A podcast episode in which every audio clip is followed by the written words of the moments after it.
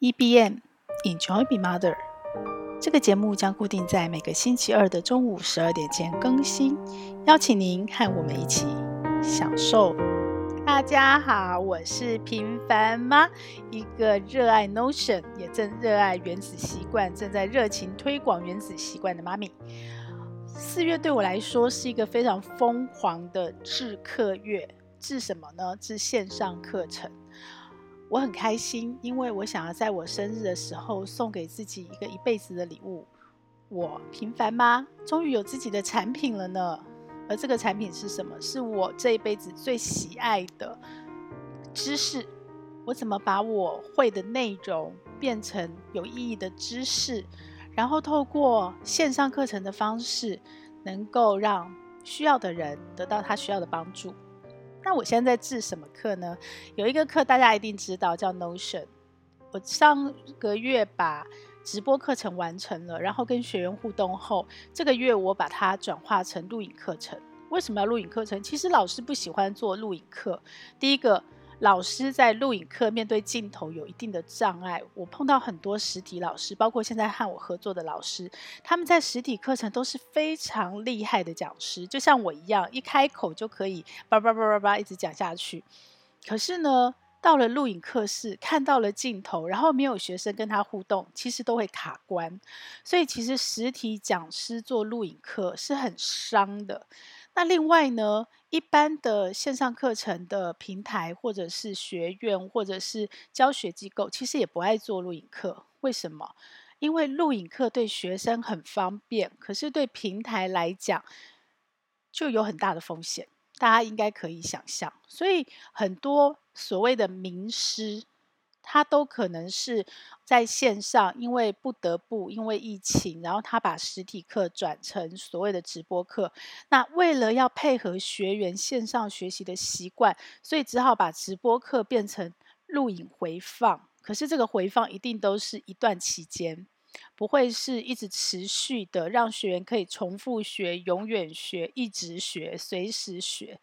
那少数有些大平台是可以的，它是可以做录影课，但是录影课的成本又比直播课高太多太多了。因为直播课我们只要视讯会议架好，只要讲师的口条够好，然后学员有来，然后所有其他网络的状况好，不出问题，那大部分的视讯会议软体都有录制的功能，所以做直播课相对简单很多。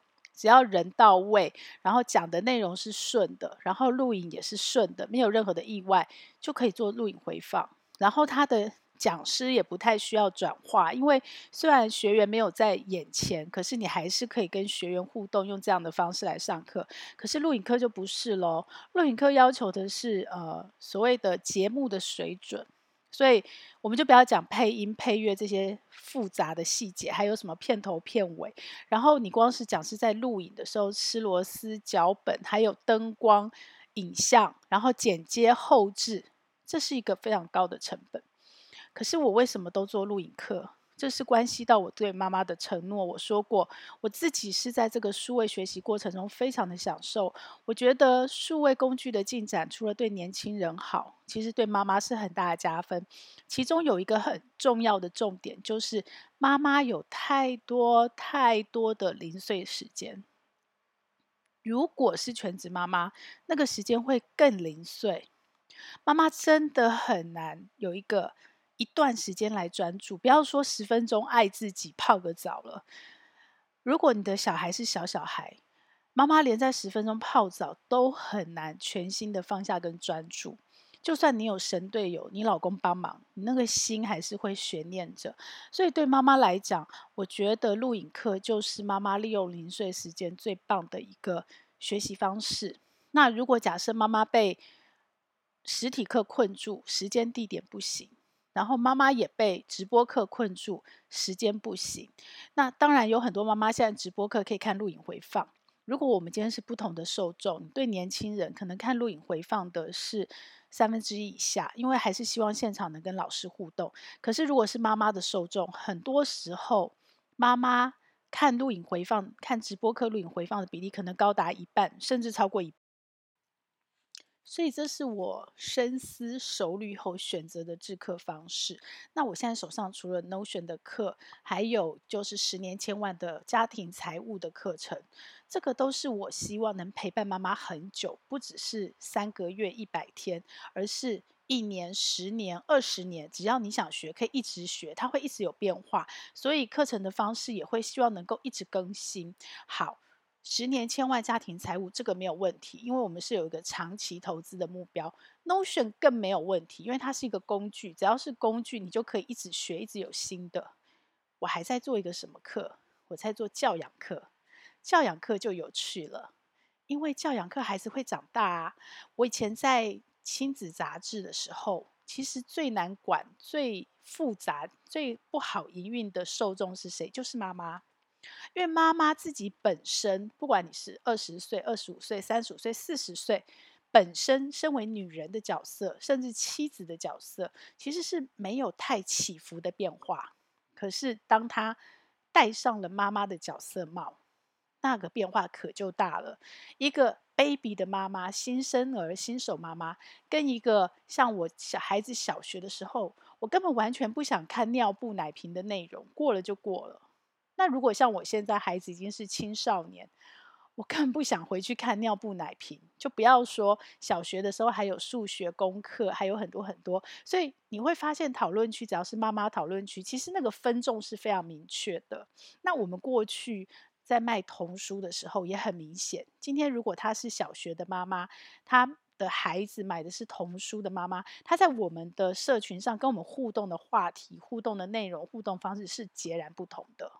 所以妈妈是一个跟着孩子成长移动非常快速，而且非常分众，而且非常的我到了下个阶段就对上个阶段东西完全没兴趣的一个角色，很难经营对社群来说。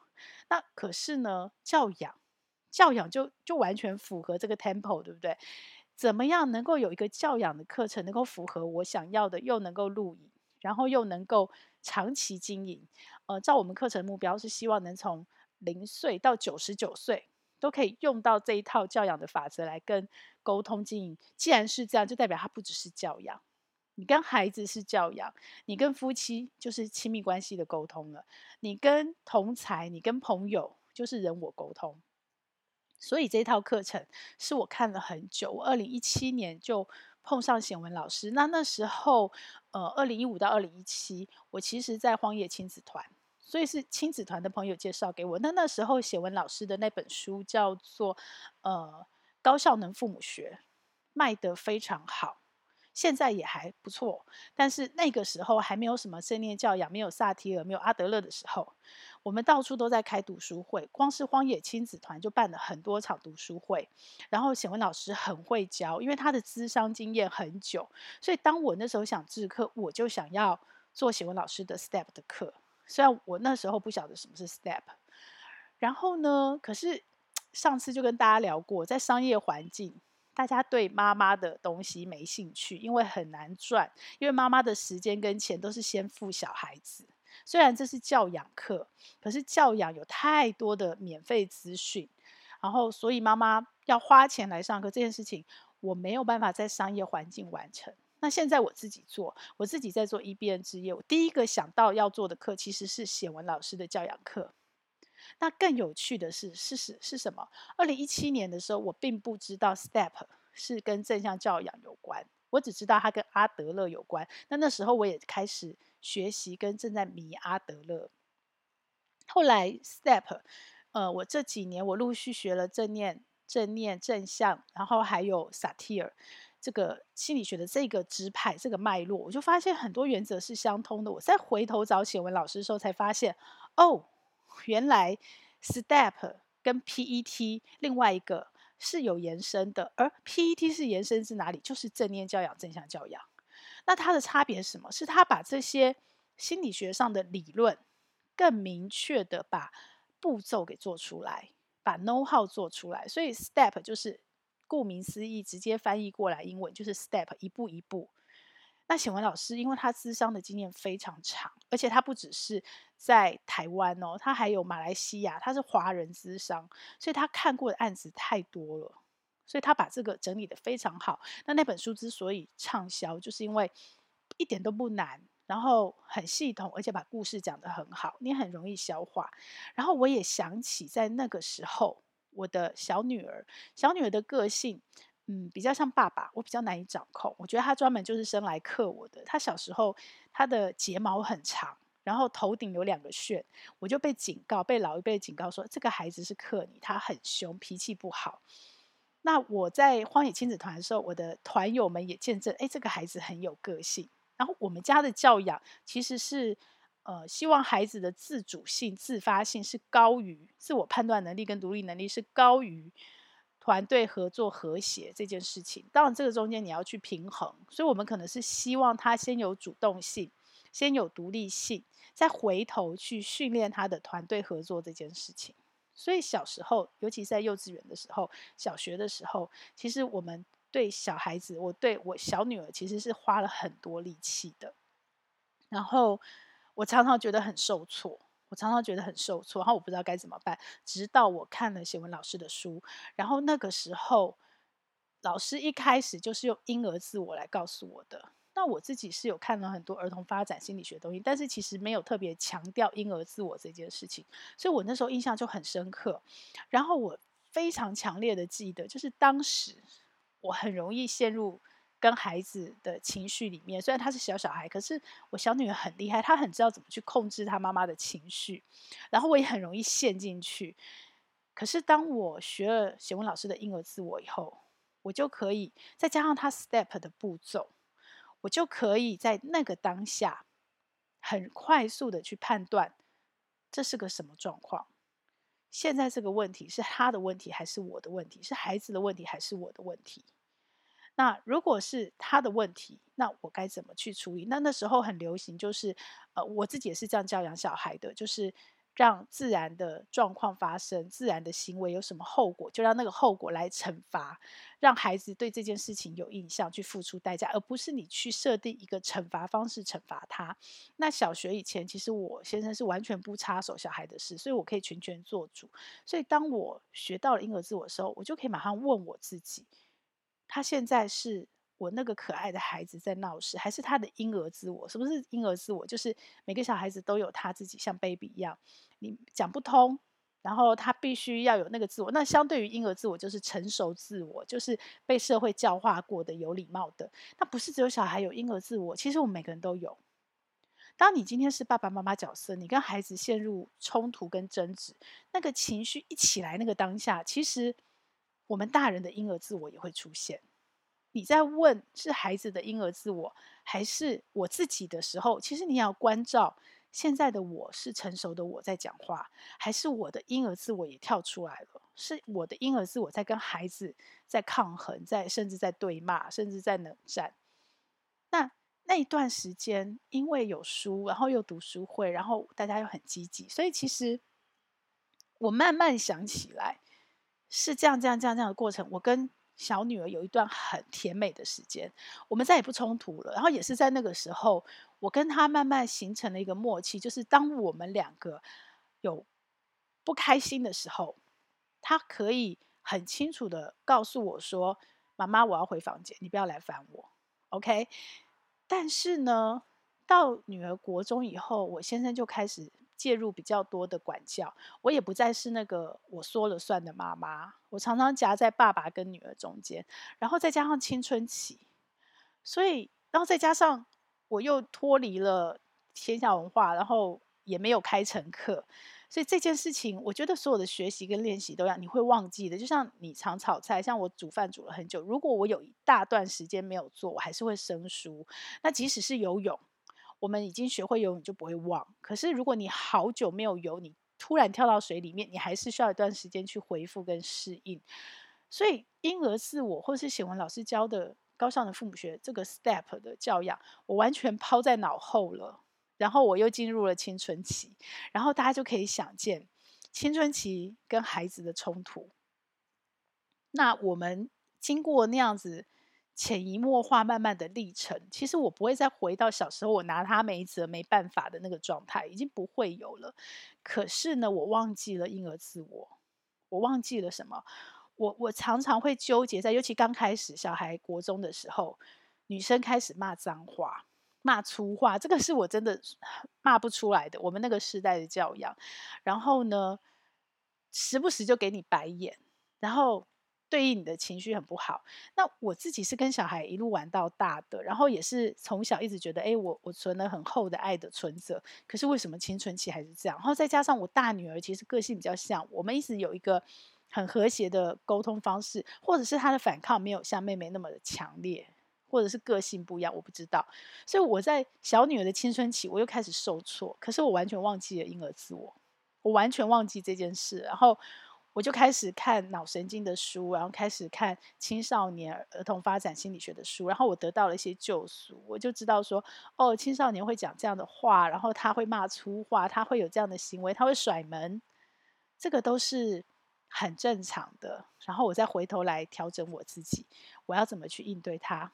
结果呢，这几个礼拜我在帮显文老师整理大纲，因为我们要制课，我要把他的。内容，他的教学，他的实体课，还有他的书的内容，转化成线上录影课，我就在拆解，我就重新复习了一遍当时我们在看这本书的重点，还有当时的一些我跟孩子发生的事的一些记录，我就突然那个婴儿自我就跳回来了，然后我就想说，哎，对呀，我怎么忘记他了？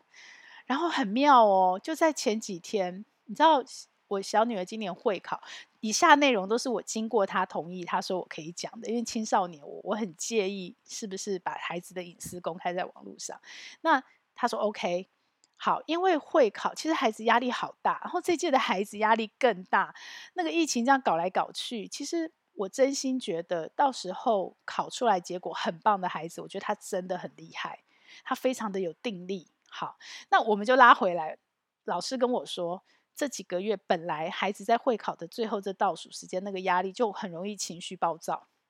那这一届的孩子尤其严重，尤其严重。所以呢，我小女儿就，呃，早上我们就本来会场为了起床迟到就会有拉扯。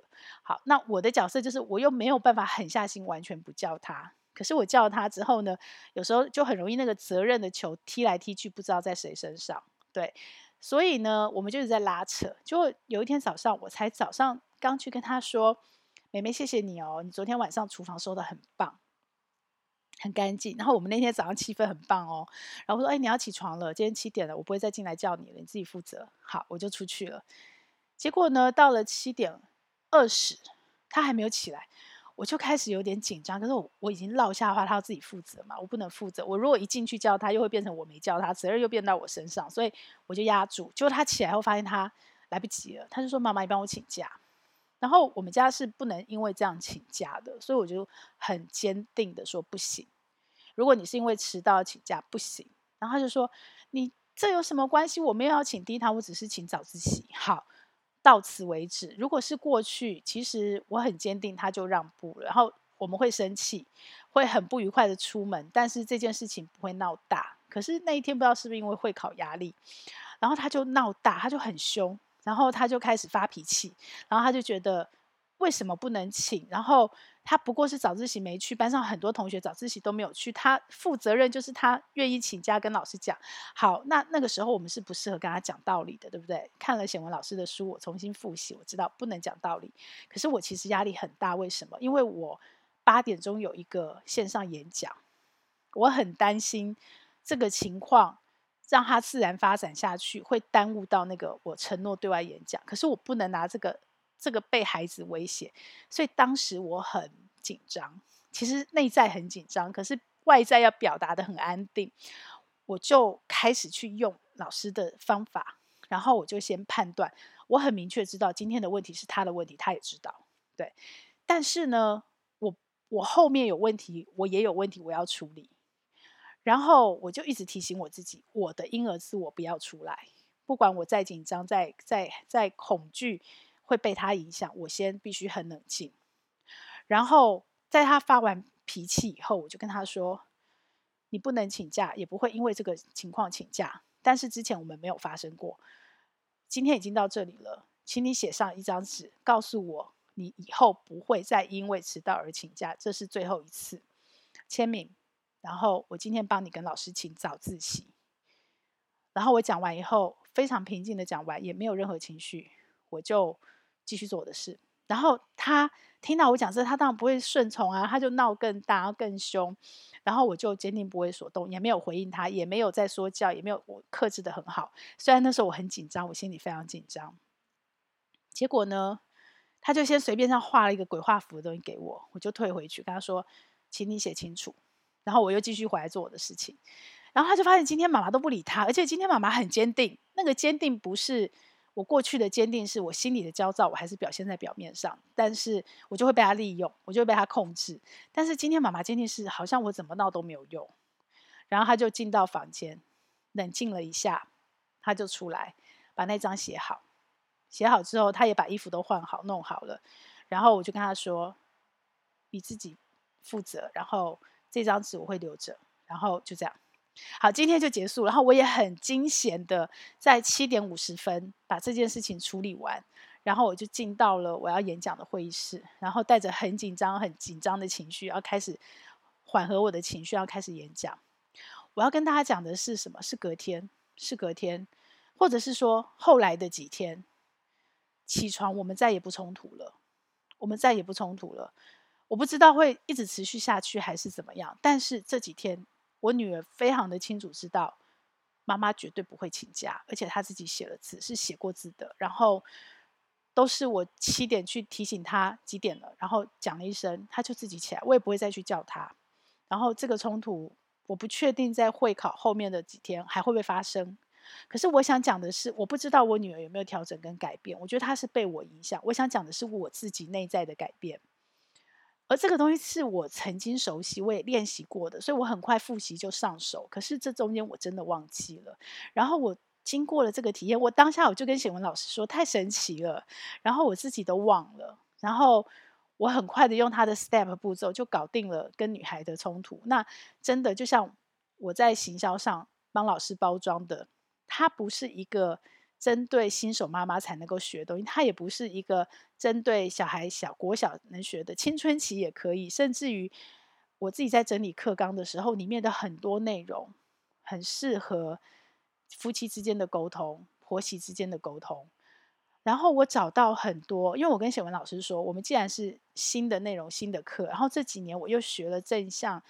教养、正念教养，也不能讲教养，应该是说正向心理学、正念心理学。然后我正在学萨提尔，然后还有之前的阿德勒，其实他们的脉络是相通的。那有一些细节可能会有一些不一样，尤其是在处理的方法，可能有的比较严谨，有的比较宽松，但是脉络是相通的，方向是一致的。所以我就跟显文老师说，那我们这堂课，我希望能够把这些年所学。能够把这些其他的正向心理学也拿进来这个课程里，让学员更清楚的知道哦，有什么差别。那学了这套 step，我很其实不希望学员学太多，因为东西真的太多了，所以我会希望我自己要学，就是花时间学经典，然后那个经典学会了、学通了，就其他都知道了。不用这个也学，那个也学，那个也学。然后可是第一个，你回到生活里无法实用；第二个，你学了那么多，然后很混乱，你也不知道用哪一个。所以我我其实希望能够给学，到你如果自己喜欢，你在进阶学习，这绝对没有问题，这绝对没有问题。可是如果你的时间有限，你的资源有限，你就是把一个根本的东西学好，我觉得这也很棒。所以其实，呃，我自己在这个过程里，其实受益者最大是我自己。然后我也非常的感谢有这么一个机会，能够跟妈妈，因为我想要陪伴妈妈，然后也有这个机会让我自己就可以一直不断的成长，然后再借由教学跟分享，我又可以再更成长。那一直成长的感觉其实真的很棒。然后最主要的是，当你成长完以后，你解决了你碰到的问题，然后你跟亲密的人之间的关系有进步。那真的很棒，像我最近在做转念，然后我也正在整理转念的东西。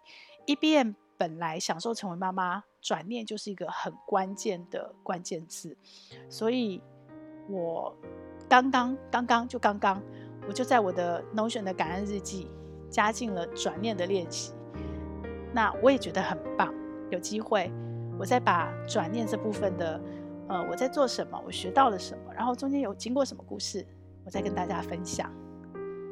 让我们一起来用婴儿自我来控制自己脑子里面乱七八糟的负面情绪，用婴儿自我来释放自己，然后学会婴儿自我，了解婴儿自我，然后用老师教我们的 STEP 的方法，然后来优化改善我们彼此沟通的关系。让我们一起来享受成为妈妈。如果你喜欢我的内容，要帮我分享给你更多的亲朋好友哦，这样才会有更多的人看到它、听到它。